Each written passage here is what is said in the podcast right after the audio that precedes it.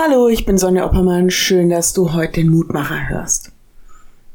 Ich bin ja jemand, ich kann eigentlich noch alles gebrauchen. Ich bin ein großer Sammler. Fällt mir schwer, Dinge loszulassen.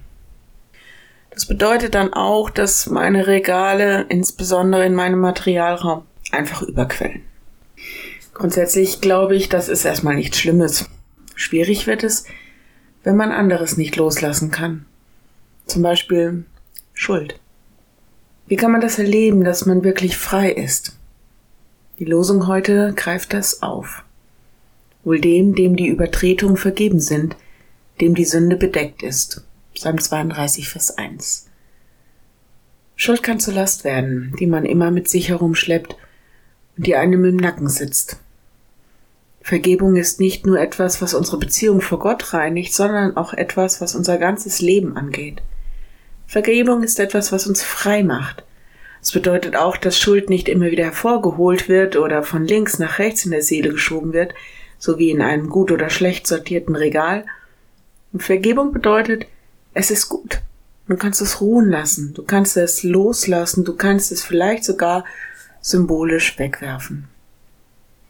Der Lehrtext heute spricht von Erlösung und allein dieses Wort trägt doch etwas von Freiheit in sich.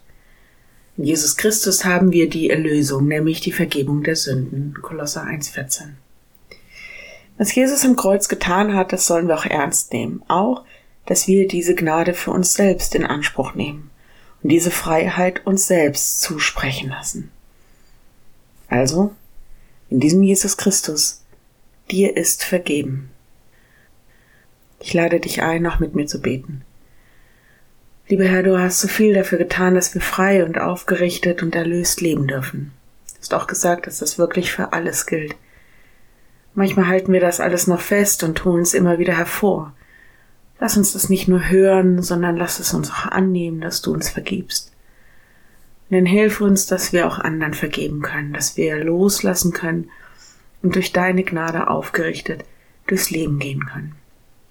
Hilf uns auch, die Konsequenzen unseres Handelns und Redens zu tragen. Herr, wir beten heute besonders auch für alle, die von der Flutkatastrophe betroffen sind. Sie Hilfe erfahren und deinen Trost und deine Kraft. Denken da auch an alle, die jetzt helfen. Denken an die Trauernden und Verletzten, an alle Familien. Steh ihnen bei. Amen. Morgen ein neuer Mutmacher. Bis dahin. Bleib behütet. Tschüss.